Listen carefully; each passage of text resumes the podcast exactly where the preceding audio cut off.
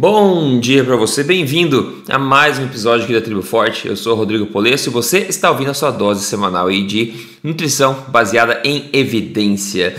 Hoje a gente vai bater um papo aqui sobre um assunto novo que a gente nunca falou antes, gorduras saturadas. a gente vai falar um pouco sobre gorduras saturadas, que saiu em coisa nova numa mídia grande aí. Então tem vários pontos para comentar sobre isso.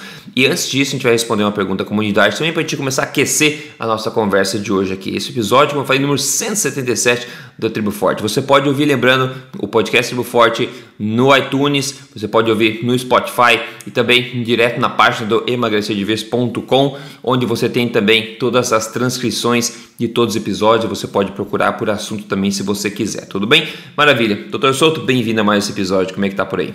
Tudo certo. Bom dia, bom dia aos vintes. Olha só, vamos começar então com essa pergunta da comunidade que veio da Ivanilda Vieira. E é uma pergunta que, enfim, variações, pelo menos da primeira parte dessa pergunta, eu escuto meio direto. Ela fala assim, Rodrigo, mas para quem, para quem precisa fazer academia e tem que comer antes do treino, para que não ocorra o catabolismo. Como fica o jejum intermitente? Bom, é, deixa eu dar um palpite aqui. Para começar, não tem que necessariamente comer antes da academia, né? Você tem dias semanas de energia estocada como gordura corporal, então você não precisa de comer nada para ter energia para se exercitar, ok? Se você se sente fraco ou sente mal durante o exercício, quando você não come nada, é um sinal que teu organismo, seu metabolismo aí não está funcionando como deveria, porque você não deveria se sentir mal a fazer um esforço físico de barriga vazia, ok? Inclusive, o esforço físico tende a ser melhor performado de barriga vazia e metabolismos melhores. Então, esse é o primeiro ponto, você não tem que comer é, ao invés, né, quer dizer, apesar do que as pessoas e podem dizer por aí na mídia e personal trainers da vida que sugerem que você coma antes do treino. Isso, na minha opinião, pode atrapalhar a performance e não melhorar quando é logo antes do treino. Agora, outra coisa que é o catabolismo, não é a comida que vai prevenir catabolismo o que vai prevenir o catabolismo é o exercício, né? Você mostrar ao corpo que você está utilizando a sua massa muscular, assim ele não vai catabolizar nada. E outra coisa, mesmo se você não utilizar sua massa muscular por um tempo e você se nutrir corretamente com boa quantidade de proteína de qualidade, o teu corpo vai tender a não fazer esse catabolismo se você é, usar o bendito dos músculos. Então, o que causa catabolismo é má nutrição e também, principalmente, falta de exercício, ok? Não é uma, uma, uma sessão de exercício que vai causar catabolismo muscular, tá, pessoal? Isso é medo que o pessoal coloca em vocês para tentar vender essas soluções é, bestas por aí. Não sei, doutor Souto, se você tem aí algum input sobre essa questão. Ah, eu tenho alguns inputs sobre essa questão. Uh, a primeira coisa, uh, concordo, na realidade a pessoa não precisa comer nada antes da, da atividade física, mas pode comer se preferir, uma coisa opcional. Um, eu acho que muito uh, do, da, da, confusão se deve a duas coisas. Primeiro, aquela história que a gente sempre fala de mecanismos e realidade. Né? Uhum, então, existem uhum. alguns estudos nos quais a pessoa faz lá a biópsia do músculo uh, antes uh, de, ou melhor, depois de usar um, suplemento, whey, por exemplo, ou a biópsia do músculo estando em jejum e fazendo exercício, e aí vai mostrar, olha, existe uma síntese proteica 15% aumentada se o sujeito consumiu proteína uma hora antes da, da atividade física. Isso é desfecho substituto, não é desfecho concreto. O desfecho concreto é o sujeito está ficando mais forte 90 dias depois ou não fazendo uhum. exercício uhum. naquele regime de exercícios dele.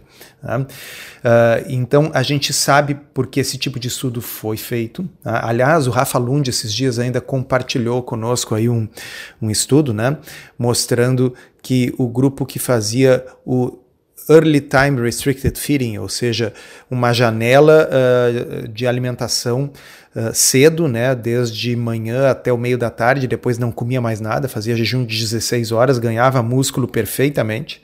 Tá? Uhum. Então, uh, o fato é, é necessário comer uh, proteína em algum momento, de preferência dentro das 24 horas em que o exercício vai estar ocorrendo, mas não sim, precisa ser sim. dentro dos 30 minutos ou dos 60 Exato. minutos. Mas a outra coisa que eu queria comentar é que muitos desses estudos que focam em desfechos substitutos, porque desfecho concreto, que é o ganho de massa muscular ou a uhum. não perda da massa muscular, isso a gente já sabe que não tem a ver. Muitos desses estudos são patrocinados por quem? Pela indústria de suplementos. Uhum, né? Sim. Então, uh, se você convencer as pessoas de que elas precisam consumir uma quantidade grande de proteína nos 30 ou 60 minutos, logo antes ou logo depois do exercício, ora, como é muito pouco prático levar um bife com ovo, um salmão para academia, uh, acaba a, a, a indústria vendendo a solução para um problema que ela criou. Né? Ela criou um problema, ela lhe convenceu de que você tem que comer proteína em grande quantidade naqueles minutos ao redor do exercício. E como é que você vai fazer isso? Comprando um shake. Ah, então, uh, concordo, Rodrigo, isso é uma explicação comprida chegar na mesma conclusão. Uh, se você está fazendo exercício e consumindo proteína em quantidade adequada dentro das 24 horas que cercam esse exercício, tá bem, não precisa estar alimentado, pode estar em jejum no momento do exercício resistido, não tem problema. Agora, se essa é uma estratégia ótima para um fisiculturista profissional utilizando anabolizantes, Talvez ah, não. Provavelmente não. Talvez não. Talvez para esse realmente consumir uma quantidade muito maior de proteína e focá-la ali ao redor do exercício também seja o ideal. Mas veja que a pergunta dela não é essa, né? Pergunta dela não, é se, se, ela não corre risco de perder músculo fazendo exercício se ela não tiver comido logo antes. A gente sabe que não, isso é propaganda de exercício, é, desculpa, propaganda de suplemento disfarçada de estudo científico com desfecho substituto. É, não, perfeito. E vale enfatizar novamente nessa questão importante que a famosa janela aí, que o pessoal fala janela de consumo de proteico depois ou antes do exercício, ela não existe, não é mostrada é, que existe em estudos científicos. O importante é você ter um, um, equilíbrio positivo de proteínas durante o dia inteiro. Isso é muito mais importante. O corpo sabe o que faz com essa proteína, ok? Vamos lá. Outra, ah, a segunda parte da pergunta, só para a gente bater rápido aqui, ela perguntou, e detalhe, não sei porquê, não tem nada a ver com a primeira, mas ela fala, e detalhe, eu uso antes de dormir duas colheres de gel de linhaça, pois foi a única coisa que encontrei para controlar o meu intestino. Posso continuar a usar? É, essa questão do, de, enfim, dessas artimanhas para o intestino é uma coisa que eu acho que o problema está na raiz disso.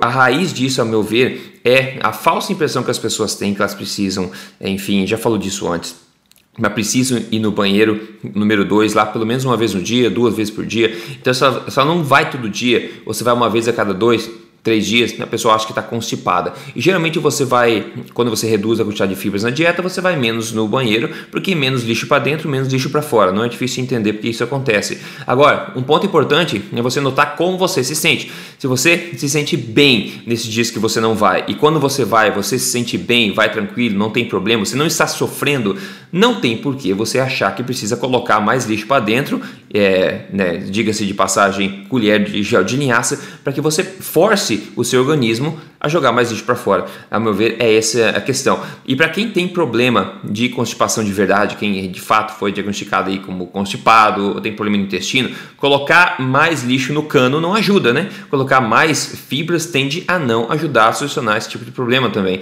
Então, sei lá, é, Dr. Souto, gel de linhaça eu nunca tive de falar. Eu escuto falar muito em o psyllium, né, que o pessoal come, que é basicamente comida de cavalo, né? É feno, é basicamente a mesma coisa. É, então, eu costumo dizer que não é comida para ser humano, é, é comida para cavalo. Mas, enfim, tem vários pontos, claro, nuances nisso aqui, onde pode talvez, é, de alguma forma, ser útil para as pessoas que, sei lá, é, excepcionalmente precisam dessa adição de fibra. Mas, como uma dica geral, assim, eu diria para questionar o que eu falei ali de como você se sente, qual a frequência que você vai, qual a sua alimentação e se isso faz sentido, né? Se a tua alimentação ela faz sentido que você tenha menos lixo para colocar para fora, por exemplo, e como você se sente toda vez que você vai. Então, são enfim, vários pontos que a gente comentou antes aqui, mas eu não sei se você já ouviu essa da, da colher de linhaça, o que, que você acha para ajudar a nossa amiga? Olha, Rodrigo, o, eu, na realidade, bom, primeira coisa, linhaça é uma, é uma sementinha que tem pouco carboidrato, tem boas gorduras, tem, tem, tem fibras, enfim. Se funciona para ela, eu acho que é uma alternativa. Se a pergunta dela é isso atrapalha um processo de emagrecimento ou a melhora de um problema metabólico, não, né? não, não, não atrapalha. Tá? Uh, quanto à questão da fibra e, na, e a constipação, eu acho que não tem regra geral. É, é, fato isso que você falou e bastante surpreendente para a maioria das pessoas pelo viés que a gente tem de pensar ao contrário, que uh, sim, muitos constipados crônicos melhoram com a redução ou até mesmo com a retirada das fibras. Eu sei que é paradoxal, mas enfim, existe estudo disso e, e experiência. Mas tem gente que melhora com esses truques aí de colocar um psilon, de colocar uma uhum. linhaça. Então, uh, eu diria assim, se o problema principal uh, do intestino do indivíduo é de motilidade, quer dizer, o intestino que tem dificuldade de empurrar o bolo fecal para frente e colocar mais bolo na forma de fibra não digerível, insolúvel, uh, pode piorar. Mas tem outras pessoas que não, tem outras pessoas que é uma questão de as fezes ficam desidratadas e tal, e nesse caso a fibra às vezes consegue reter mais umidade. Então, tem, tem muito de tentativa e erro nisso. E uh, então, prática de consultório é assim. Uh, uh, whatever works, sabe? Se funciona, se a, se a, se a, tá bom, se né? a fibra de linhaça está funcionando, uh, não é tóxica, não é problema. Linhaça tem aí um ômega 3, embora seja um ômega 3 que a gente só converte 7% dele em quantidade em um tipo utilizável pelo ser humano, mas enfim, o tipo de gordura que predomina na linhaça é bom, ela tem fibra, ela não tem quase carboidrato, então eu não vejo problema. Beleza, beleza. É, eu não acharia que é uma fonte de nutrição, mas uma fonte aí é que pode ajudar na questão de, de fibras, com certeza. O...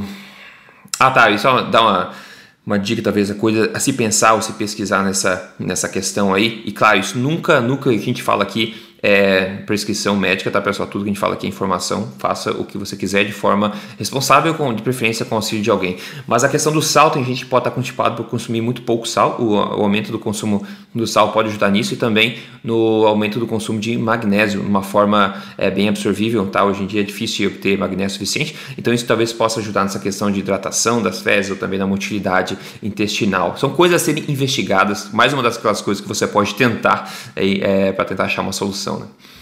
Bom, vamos olha só.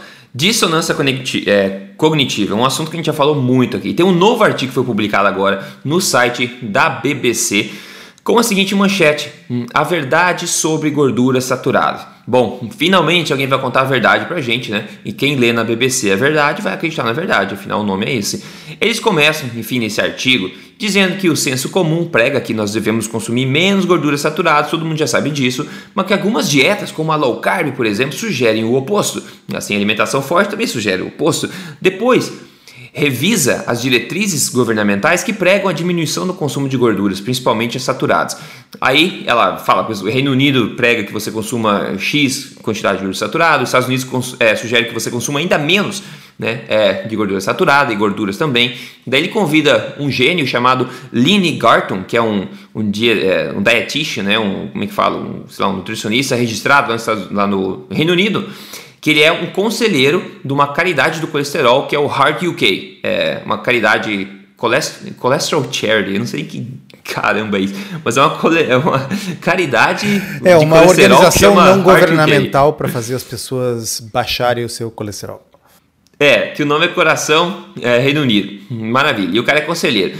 Dele fala que é, essas últimas trends, né, essas últimas dietas que sugerem que você aumente o consumo de gordura saturada são bastante preocupantes, porque nós já estamos comendo muito. E a primeira coisa que ele diz nesse artigo na BBC, é que de novo vai ser visto por milhares e milhares milhares de pessoas, já nos mostra como ele pensa ou não pensa. Ele fala o seguinte: é, vários fatores contribuem para o aumento do colesterol no sangue. Pronto né? Mas uma dieta alta em gordura saturada é definitivamente uma delas, né? uma dessas formas de aumentar o colesterol no sangue. E tem sido confirmado em estudos desde 1950. Fala Garton. Então a gente já, por isso a gente já vê que ele está vinculado a essa ideia do colesterol ainda, né, pessoal? Que é, que é uma coisa bastante vergonhosa hoje em dia de, de pensar nisso. Então ele já começa a basear toda a preocupação dele na questão do colesterol. E uma é interessante que uma das imagens em destaque nesse artigo é, mente sumariamente para o leitor. É uma imagem que mostra o que? O bacon, né? Que é a imagem da gordura saturada, não sei porquê.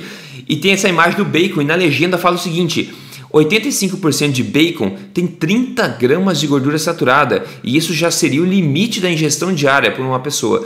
Daí, caramba, né? O bacon, pessoal, na verdade, 85 gramas de bacon teria 11 gramas de gordura saturada, sendo que a maioria da gordura do bacon é monoinsaturada, a mesma que eles pedem para a gente aumentar. Então, na verdade, tem três vezes, três vezes menos gordura saturada do que tem 80, o, o 30 gramas que eles disseram. E o azeite de oliva tem a mesma quantidade de gordura saturada a cada 100 gramas do que o bacon. Mas você vê só como é que eles tentam usar esses argumentos. Eu não sei de onde que eles tiraram isso. Eu acho que eles assumiram que toda a gordura do bacon é saturada. É que é falso, falso. Aí, enfim, seguindo o gênio, o senhor Lini Garton segue dizendo o seguinte: ainda, apesar de algumas é, pessoas discordarem, né? A riqueza da evidência científica indica que o colesterol total e o LDL né, é, são, é, são contribuições comprovadas para a doença cardíaca, doutor Soto. É comprovado doença cardíaca, a contribuição do LDL e, e enfim, colesterol total? Pois então, ah, eu acho que comprovado até é. A pergunta é qual o grau de importância disso no contexto em que a pessoa está saudável, em que não tem resistência à insulina, uh, em que ela não fuma, não é obesa, e, tá certo? Então, assim, quando eu já tenho um endotélio, que é o revestimento interno dos vasos sanguíneos, prejudicado por algum desses fatores, o sujeito tem, e, e o principal, repito, é resistência à insulina, então tem resistência uhum. à insulina, síndrome metabólica, diabetes, pré-diabetes ou fuma.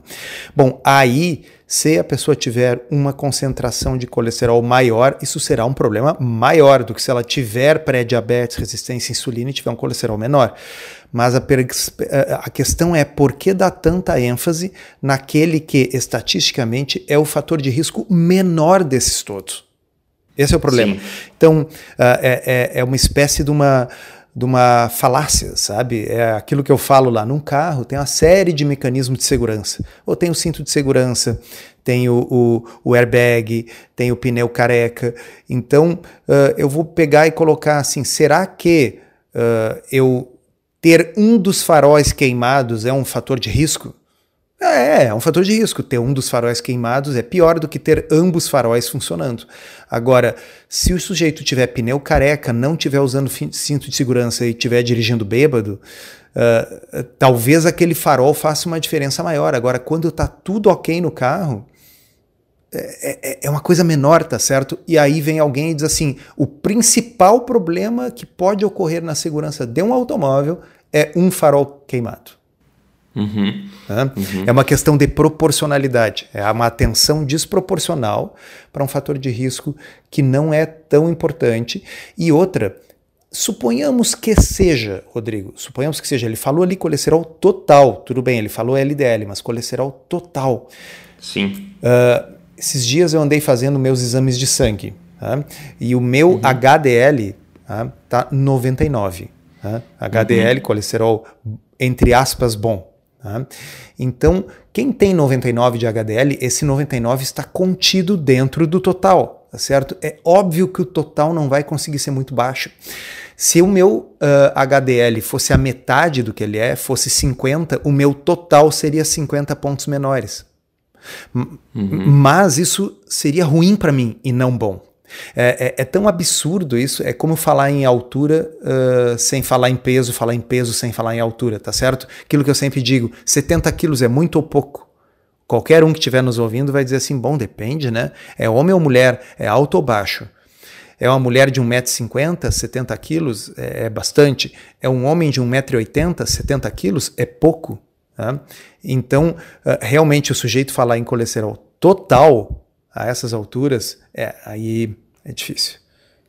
É, mas eu vou. Você falou que até comprovado, eu vou discordar dessa parte. Eu acho que não é de forma alguma comprovado que o, o colesterol total e o LDL são contribuidores, né, contribuem comprovadamente para a heart disease. Total tá esquece. que é associado. Total esquece. Está comprovado que é associado, né? É. Mas não está comprovado que são contribuidores, eh, que contribuem para a doença cardíaca, na verdade, até porque quem faz low carb, a gente vê até em muitos estudos que uma das coisas que acontece meio que invariavelmente no pessoal que faz low carb corretamente é que o LDL ele, ele sobe, ao passo que todos os marcadores metabólicos de saúde é, melhoram, né? Então, é, mas sei, é que um é nessa situação, Rodrigo, onde, onde o resto todo melhora e o LDL sobe, mesmo que eu aceite que o LDL agrega um pouco de risco, Uh, eu ainda vou dizer que o risco global do indivíduo diminuiu e não aumentou, tá certo? Porque o resto melhorou.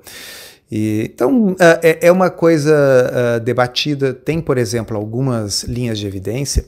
Uh, uh, existe um negócio chamado randomização mendeliana. Né? O que é a randomização mendeliana? A gente pega genes que influenciam determinadas características e isso aí é distribuído de forma aleatória na, na, população, por isso, vamos dizer, randomização, porque a genética distribui de forma aleatória.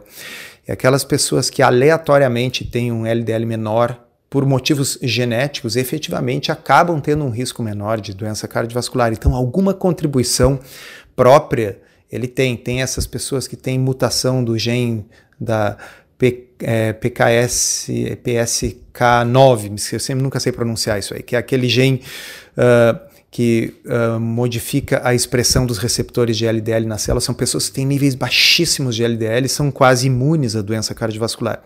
Então, talvez, como diz o Dr. Peter Atia, o LDL é condição necessária para a doença cardiovascular, mas não suficiente. Ele precisa estar tá lá. Se ele não estiver lá, não vai ter LDL para acumular na placa. Tá? Agora, uh, ele está longe de ser condição suficiente.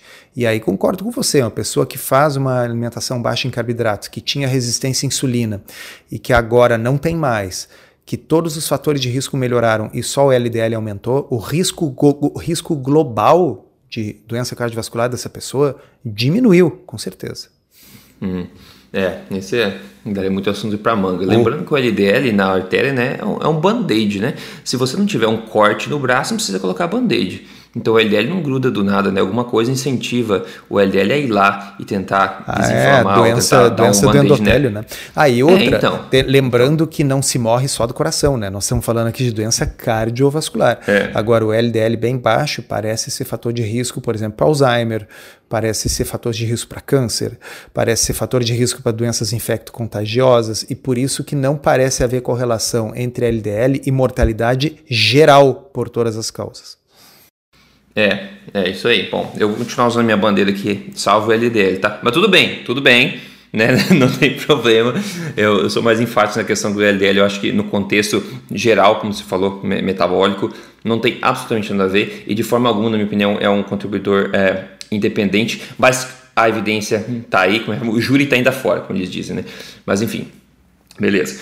O assunto continua, o artigo continua o seguinte: é, eles falam que é o caso também de alguma, alguns tipos de gordura saturada, né? Que, que formam, enfim, que um, gordura saturada não é só uma coisa, na verdade. Então eles começam a complicar. Falam, por exemplo, o ácido esteria, esteria, é, stearic acid, como é que fala em português? Esteárico.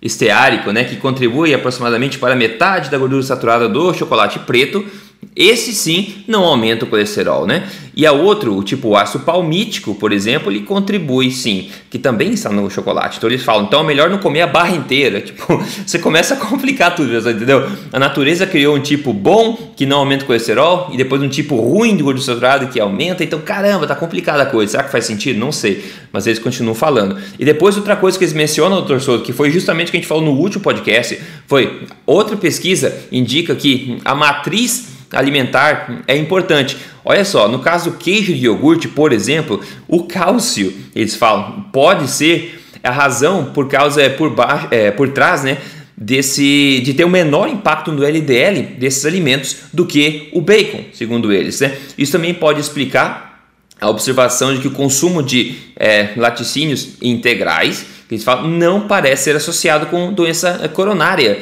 Daí eles falam assim, é importante notar que tem, tem entender esses estudos de forma bastante cética, eles dizem, porque muitos estudos mostram correlação e não causa e efeito. Eu dei muita risada, porque agora eles falam que é importante você cuidar da associação, mas quando eles começaram a falar ao longo do artigo que comer carne, bacon aumenta em 19%, não sei o que, reduzir aumenta em 15%, não sei o que, aí eles usaram é, de associação sem nenhum viés, sem nenhum problema. Mas agora vale dizer, né? Então eles disseram o seguinte, basicamente, pessoal: gordura saturada, eles vêm dizendo que é terrível, mas tem algum tipo de gordura saturada que não é tão ruim quanto a outra. No caso do queijo e iogurte, que é que é rico em gordura saturada, é bom, porque não aumenta tanto o colesterol, mas por que será que tem essa dissonância inteira? Por que tem esse, esse problema inteiro, né? E agora, tem que prestar atenção no tipo de estudo quando a gente fala disso, mas não quando eles falam do risco cardíaco e gordura saturada, né? Então, eles complementam dizendo ainda que é, ele fala assim: a ah, boa sorte E, ah tá, genética e boa sorte, né, sorte boa na vida podem é, definir muita coisa também. Eles falam que é, e coloca entre aspas, ah, todos nós conhecemos uma, uma avó que viveu até os 103 anos comendo um monte de manteiga, creme e, enfim, e gordura. Fala esse Garton, esse, esse cara, né?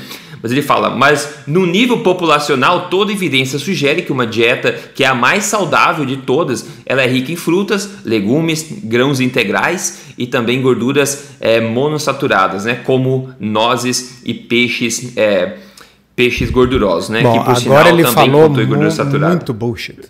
Mas então, olha só, olha, por isso que eu falei dissonância cognitiva. Não, porque a, a, a, primeira coisa, os, as meta-análises, e são mais de 10, indicam uhum. que gordura saturada não tem relação nem com mortalidade e nem mesmo com doença cardiovascular. Ah, então, certo. assim, Esse devia ser o título do artigo é, para começar. Vamos começar por aí. Porque, primeiro, a troco do que eles estão preocupados se determinado alimento altera ou não o colesterol, que é um desfecho substituto, ok? Quando nós já temos todas as meta-análises indicando que não há correlação de gordura saturada com doença cardiovascular, muito menos com mortalidade. Então, esse é, é, é, esse é o começo da conversa, é um não assunto. Né? Exato, então, exatamente. Porque você precisa explicar o que existe. Né? Por exemplo, imagina que todos os estudos observacionais mostrassem, nossa, quando as pessoas comem gordura, isso está associado com o aumento da mortalidade. E aí você precisa montar uma teoria, e aí você vai dizer, olha, quem sabe é porque a gordura aumenta o colesterol e tal. Bom, só que se nós partimos da realidade, o que sempre é uma boa ideia, né?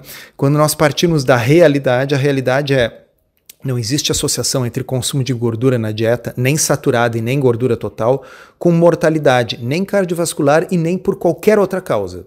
Ah, isso é um uhum. fato, pessoal. É um fato. Uhum. Fato. Tá? É, fato. Botem, no, botem, botem no Google. Meta-análise gordura, mortalidade. Meta-análise, gordura saturada, mortalidade. Ou então, se vocês quiserem, deem um pulo ali no blog, bota lá, solto, blog, gordura saturada no Google, que eu já tenho isso mastigado. Tá? Os estudos estão lá, mas quem quiser nos estudos primários, não existe correlação. Então você está tá tentando explicar uma coisa que não existe. Ok? Uhum. Se um alimento aumenta ou diminui o colesterol, isso é irrelevante na medida em que você esteja preocupado com coisas como morte. Tá? Porque uh, isso não acontece. E segundo essa dissonância cognitiva maravilhosa que você comenta, eu vou dar um outro exemplo muito comum também.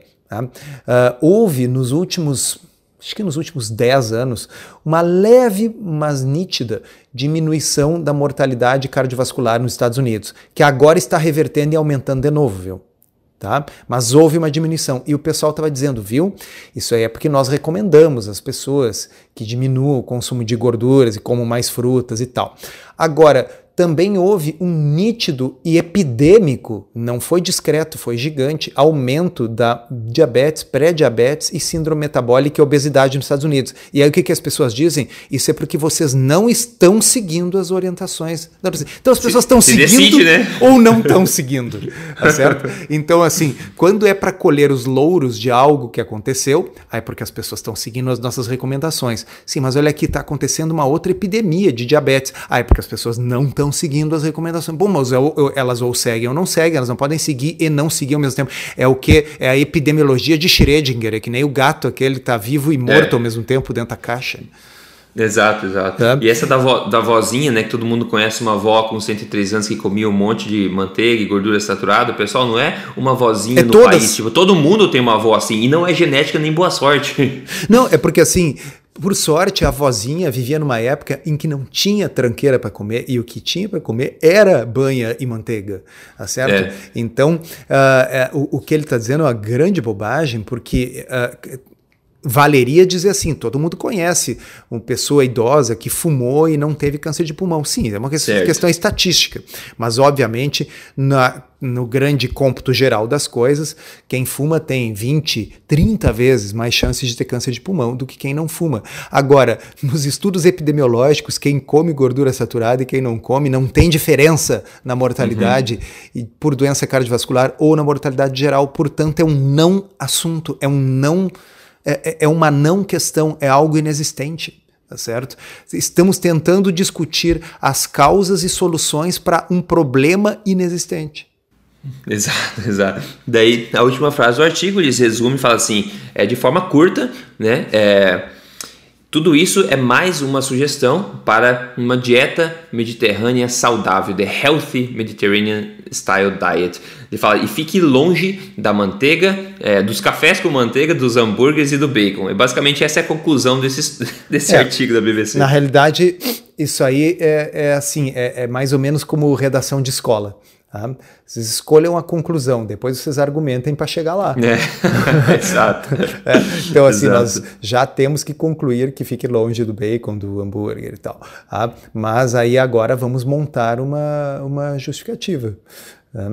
É, e, exato. É, então, uh, o fato uh, pequeno, diminuto fato incômodo de que, repito, os estudos, mesmo os observacionais epidemiológicos, mesmo esses, não mostram associação entre consumo de gordura total e gordura saturada com mortalidade por qualquer causa e nem mesmo com mortalidade cardiovascular. Isso está, pessoal, em mais de 10 meta-análises sobre o assunto. Cansou, não adianta mais. Quanto mais se faz, mais se acha a mesma coisa. Essa correlação não existe. Esse pequeno fato, bem, a gente ignora. A gente daí se foca o quê? No marcador substituto. Sim, Sim, é verdade que café com manteiga provavelmente vai aumentar o seu colesterol.